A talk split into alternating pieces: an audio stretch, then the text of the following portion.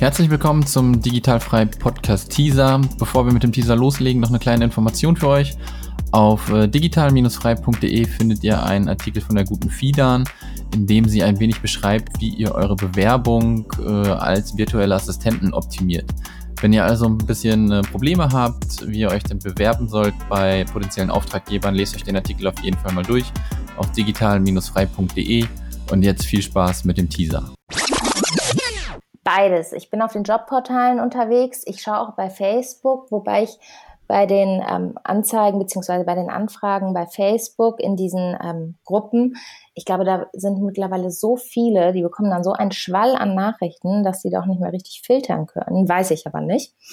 Und ich mache das über ähm, Freelancer-Portale mhm. und schön ist auch, dass viel über Kontakte dann gekommen ist. So, ich habe für den einen gearbeitet und dann ist das zum nächsten rübergeschwappt und der benötigt das und das und ähm, Mundpropaganda dann einfach.